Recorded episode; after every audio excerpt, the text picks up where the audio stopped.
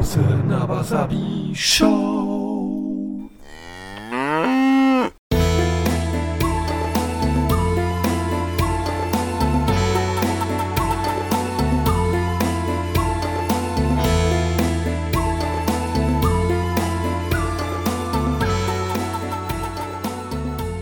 Einen wunderschönen guten Morgen. Hier ist der Nawasabi Studycast, Ausgabe 12 2021. Um was soll es heute gehen? Heute geht es um das Thema Sicherheit bei der Suspension. Im Raum steht der Satz Suspensions niemals zu zweit alleine.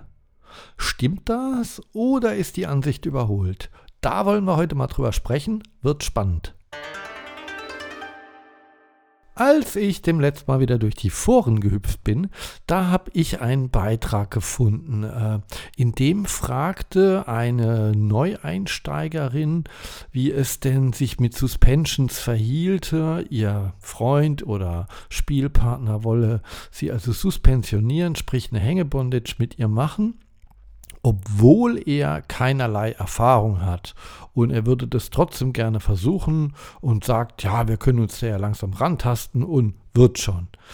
Und ähm, ja, nun fragte sie also, ob das Sinn macht und hat da auf die Schwarmintelligenz gehofft. Und jetzt kann man sich schon vorstellen, was die einhellige Meinung war. Ja gut, damit war zu rechnen. Natürlich hört es die Gemeinde nicht gerne, wenn da jemand im Vorfeld schon ein ungutes Gefühl hat und dann noch ohne Anleitung an eine Suspension rangehen will. Ich würde mich dem ein Stück weit anschließen. Ich finde es auch nicht gut, wenn man schon mit einem schlechten Gefühl an die Sache rangeht. Das ist natürlich ein Zeichen dafür, dass man es besser lassen sollte, ganz klar. Ähm, was die Sache mit dem Lehren angeht, ja, dem schließe ich mich auch an. Ich lehre ja schließlich selber. Ähm, was sollte ich anderes sagen, als sucht euch am besten einen Lehrer. Trotzdem muss man sich die Frage stellen, wenn Hängebondages grundsätzlich nur durch einen Lehrer vermittelbar sind, ja, wie sind denn dann die ersten Hängebondages zustande gekommen? Irgendwer macht irgendwas immer zum ersten Mal, ja, und auch ohne Lehrer, aus eigenem Antrieb oder unter eigener Aufsicht. Wir wissen alle, dass jedes Jahr neue Trends auf dem Markt irgendwie kommen.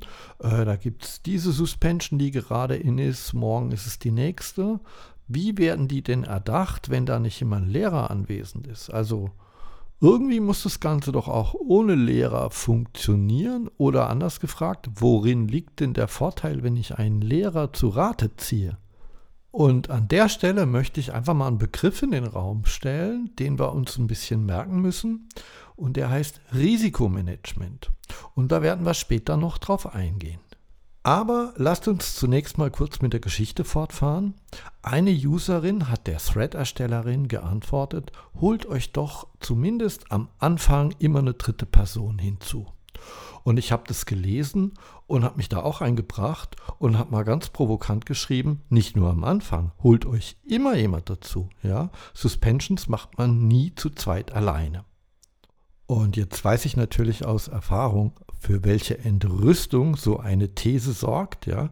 Und das war mir natürlich vorher schon bewusst. Und äh, trotzdem habe ich das einfach mal so rausgehauen. Nicht zuletzt, damit wir heute drüber sprechen können. Und äh, wenn ich sowas sage, dann spreche ich da natürlich immer ganz subjektiv. Ja, das ist ja immer nur meine Meinung. Ähm, woraus nährt die sich? A, aus dem, was ich mal gelernt habe. Das hat man mir so beigebracht. Ja, aber natürlich auch aus meinen persönlichen Erfahrungen und Erfahrungen aus meinem Unterricht und vielen anderen Quellen. Und da möchte ich heute äh, mal eine kleine Anekdote erzählen und ich habe mir das lange überlegt, ob ich das machen soll, aber ich glaube, das ist richtig und wichtig. Ja, also das ist schon viele Jahre her und ich war da noch mitten in der Ausbildung sozusagen. Und ähm, da begab es sich, dass ich die Chance hatte, ein richtig tolles Profi-Model zu fesseln. Und äh, gesagt, getan, wir waren nicht alleine, es war also noch eine dritte Person bei. Und äh, wir haben uns da an einer, sagen wir mal, sehr innovativen Suspension versucht, ja. Also nichts, was jetzt irgendwie völlig Kraut und Rüben wäre, aber so vielleicht noch nicht irgendwie so oft da war. Und äh, dem Model hat das sehr gefallen, die ist auch sehr schnell abgetaucht und die war die ganze Zeit in meinem Fokus. Und zwar allein schon deswegen, weil wir das so ein bisschen dokumentarisch auf Foto festhalten wollten. Und plötzlich bemerke ich, dass sich vor den Lippen des Models Schaum bildet. Und da habe ich natürlich gleich panisch aufgeschrien, ja. Und Gott sei Dank konnte mir die andere Person im Raum helfen, ja, das Model ganz schnell da runter zu bekommen, ja. Und mit Hilfe der zweiten Person ist es auch gelungen, ja. Und der ist deutlich kräftiger und größer als ich. Alleine hätte ich das niemals geschafft. Nicht nur wegen meiner Statur, auch weil ein bewusstloser Mensch eine ganz andere Dynamik hat. Ich möchte nicht uncharmant sein, das würde dem Model nicht gerecht werden, aber bewusstlos, ja, fühlt sich sowas an, wie wenn man versucht, einen nassen Zementsack zu bewegen. Und ich denke da oft dran zurück, ja, und ich frage mich heute noch, was wäre passiert, wenn ich mit dem Model alleine gewesen wäre? Ich möchte mir das nicht ausmalen. Und jetzt fragt ihr euch natürlich zu Recht, ja, was ist denn da passiert? Nachdem die Situation also beruhigt war und das Model safe, hat man natürlich drüber gesprochen. Und dann haben wir sie befragt und dann sagte sie ganz ruhig und gelassen, ach, das war so schön, sie mag solche, solche Sachen am Hals so gern, sie hat sich mit dem Hals ins Seil gedrückt selbst. Und es wäre nicht unsere Schuld. Also, man kann davon ausgehen, sie hat sich selbst, weil sie Strangulationsszenarien schick findet, die Karotis abgequetscht in irgendeiner Form und ist daraufhin bewusstlos geworden. Und jetzt ist ja Gott sei Dank nichts Dramatisches passiert, kann man sagen. Aber es hätte eben dramatisch enden können. Und glaubt es oder nicht, das beschäftigt mich heute noch. Sowas lässt einen nicht mehr los, weil man sich immer fragt, hätte ich das früher erkennen können, hätte ich das anders fesseln können, hätte ich nicht sehen müssen, dass da was schief läuft. Man kann natürlich auch hingehen und sagen, ja gut, die ist ja selber schuld. Die ist ja selber schuld, ne? wenn die sich da selbst wirkt, nur weil sie dann schneller in den Subspace kommt. Ja, aber erklär das mal einem Richter. Ja, also Herr Richter, äh, ich habe die Tote zwar an der Decke aufgehängt, aber getötet hat die sich selbst. Irgendwie. Es geht aber auch eine Nummer kleiner und alltäglicher. Ja? Ein mit mir befreundetes Paar, beides sehr erfahrene Fessler, haben mal im Rahmen eines Fesseltreffens Suspension gemacht, gespielt und plötzlich ist es ihm in die Schulter gefahren, ja. Und die Schmerzen und die Blockade war so groß, dass er sie nicht mehr hätte alleine sicher zu Boden bringen können. Und klar, jetzt kann man natürlich sagen, ja, wenn die jetzt alleine gewesen wären, ja, da hätte er ja noch zum Telefon greifen können und Hilfe holen. Aber man muss sich da auch mal reinversetzen, wie das für den Passiven ist. Da hängst du gefesselt, am Ende vielleicht sogar noch nackt und hilflos in der Luft und wartest auf den anrückenden Krankenwagen, den Nachbarn, die Schwiegermutter, wen auch immer. Es gibt Schöneres. So, jetzt lasst uns mal ein bisschen über die Resonanz auf meine These sprechen. Ich habe die ja schon öfter angebracht, ja, nicht nur in diesem Beitrag, sondern in ganz vielen Foren und an vielen Stellen und nicht zuletzt im Unterricht predige ich immer dasselbe, macht es nicht alleine, holt euch immer eine dritte Person.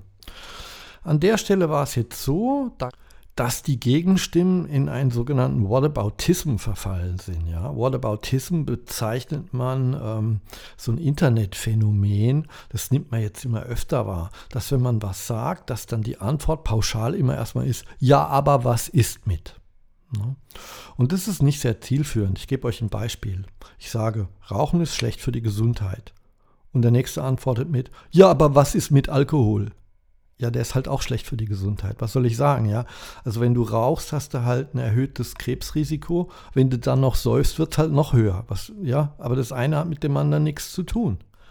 In der Philosophie nennt man sowas auch einen Sophismus, ja? Ich gebe euch mal noch ein anderes Beispiel aus dem täglichen Leben.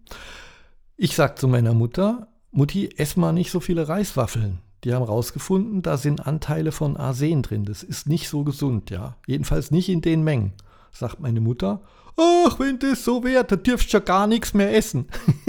ja, nee. Natürlich darfst du noch andere Dinge essen. Du sollst nur nicht so viele Reiswaffeln essen. Das ist der Punkt. Also lasst uns mal zurückkehren zu dem, was ich am Anfang gesagt hatte, das Risikomanagement. Was hat es damit auf sich?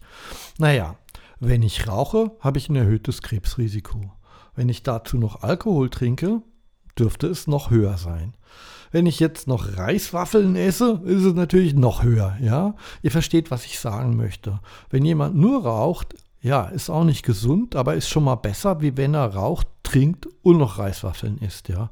Äh, ich sag's gleich dazu, meine Mutter trinkt nicht und raucht nicht, nur damit da keine Missverständnisse entstehen. Und genauso ist es natürlich beim Bondage.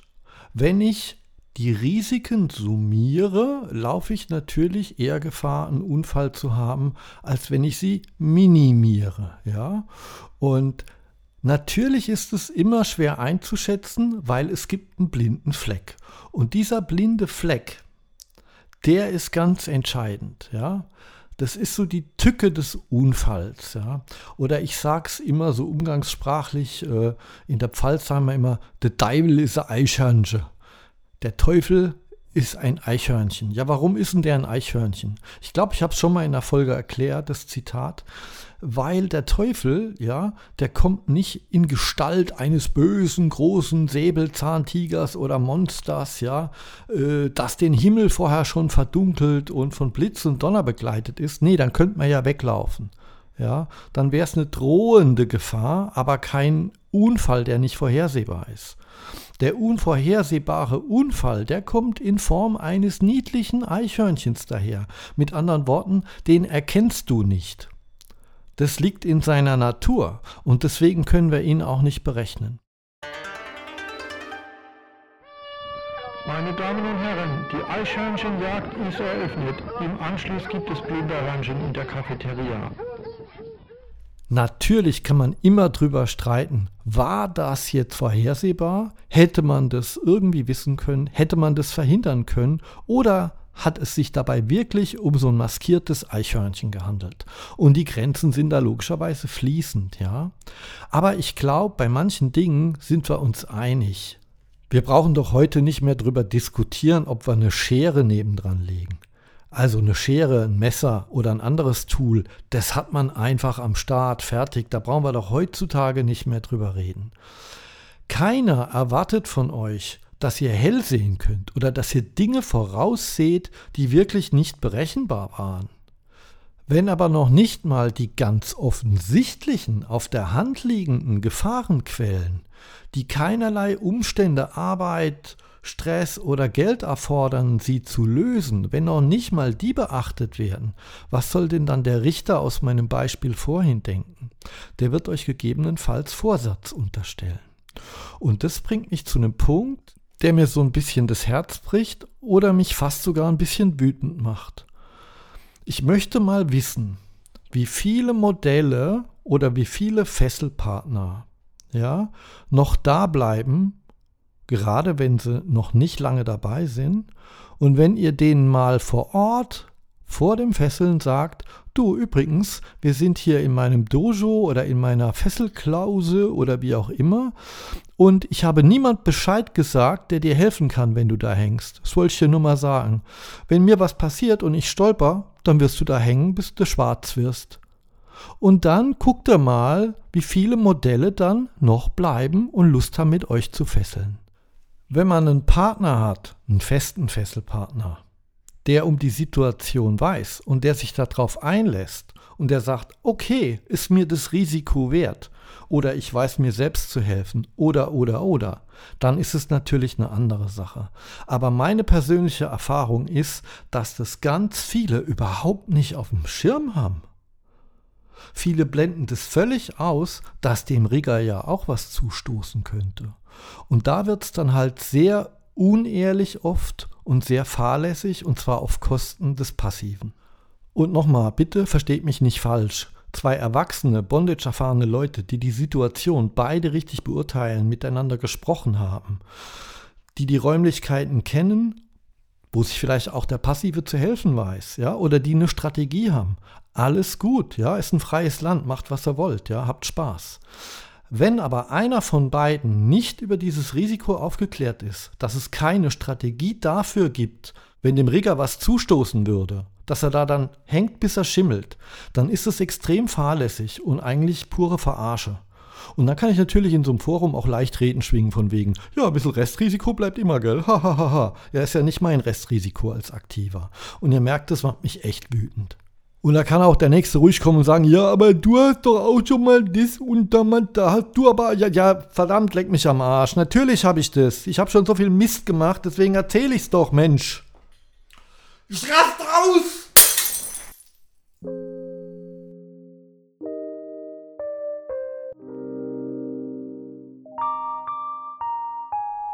So, jetzt wo die Stimmung und die gute Laune auf dem Siedepunkt sind, wollen wir uns auch noch mit Strategien befassen, wie wir so einen Unfall verhindern können. Denn es wäre ja Quatsch, nur zu meckern und keine Lösungsvorschläge zu haben. Lösungsvorschlag Nummer 1, für mich immer noch die kostengünstigste, die hilfreichste und die schnellste und effizienteste Lösung ladet euch eine dritte Person ein. Ja? Oft hat man noch einen dritten Spielpartner oder einen guten Freund oder jemand, der sowieso mal Fotos machen wollte oder oder oder. Ist am einfachsten. Das beinhaltet natürlich auch das Ganze auf Fesseltreffen zu machen oder auf irgendwelchen Munches, Stammtischen und so weiter. Lösungsvorschlag Nummer zwei wäre das klassische Cover. Das klassische Cover kennt man aus der BDSM-Szene. Man ruft eine vertraute Person an und sagt ihr, wo man hinfährt. Dann setzt man noch eine Frist und sagt, hör zu, wenn ich mich bis da und dahin nicht zurückgemeldet habe, dann unternimm bitte die folgenden Schritte. Das kann dann sein, dass die Person selbst vorbeifährt oder die Polizei schickt oder sonst was. Ihr solltet das natürlich aber auch dem Rigger mitteilen, damit er sich an einen Zeitplan hält. Ja? Also nicht, dass ihr irgendwie im Spielen euch verliert und plötzlich steht die Polizei da. Das wäre natürlich doof, ja. Der Nachteil an der Methode ist natürlich, dass keine dritte Person da ist, die bei einem akuten Unfall wirklich mithelfen kann, also eingreifen kann, sagen wir mal, das Modell vielleicht anheben kann, entlasten kann, die Seile kappen kann.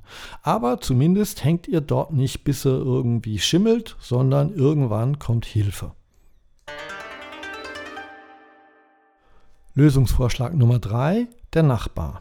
Setzt natürlich voraus, dass ihr einen Nachbar habt, dem ihr euch offenbaren könnt und dass ihr einen Suspension-Punkt habt, der so gelegen ist, dass der Nachbar auch hört, wenn das Modell schreit.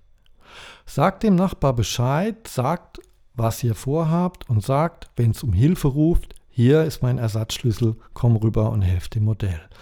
Wenn der Suspension-Punkt nahegelegen der Wand zum Nachbar ist, noch besser kann das Modell vielleicht sogar mit den Füßen noch an die Wand treten. Dann seid ihr auch schon mal ganz gut abgesichert. Lösungsvorschlag Nummer 4, die Smartwatch, das Smartphone oder die Apple Watch. Das ist zugegeben ein wenig teuer, aber auf lange Sicht lohnt sich die Investition. Heutzutage kann man die Smartwatches, also die Uhren, mit Stimme bedienen, genauso wie die Handys. Und man kann da auch einen Notruf einrichten. Der Vorteil bei der Apple Watch ist sogar, dass wenn der Rigger eine trägt, dass die einen Fallsensor hat. Also selbst wenn der Rigger einen Herzinfarkt hat und einfach zu Boden fällt, würde der Alarm ausgelöst und der Krankenwagen automatisch bestellt. Das sind die vier Methoden, mit denen ich bisher die beste Erfahrung gemacht habe und auf die ich setze. Ich bin mir sicher, es gibt noch ganz viele mehr, von denen ich gar nichts weiß. Und genau deswegen würde ich mir einen anderen Umgang, einen konstruktiveren mit dem Thema wünschen, als einfach immer nur zu antworten, ja, ist halt Restrisiko oder wenn du dich das schon nicht traust, dann brauchst du dich ja im Leben gar nichts mehr trauen. Ich finde, damit macht man sich's zu einfach. Wir können das besser. So, und jetzt gehe ich raus, die Sonne scheint. Ich gehe hier in den Park um die Ecke und ich habe meine Flinte schon geladen. Ich möchte noch ein paar Eichhörnchen schießen. Bis später, tschüss.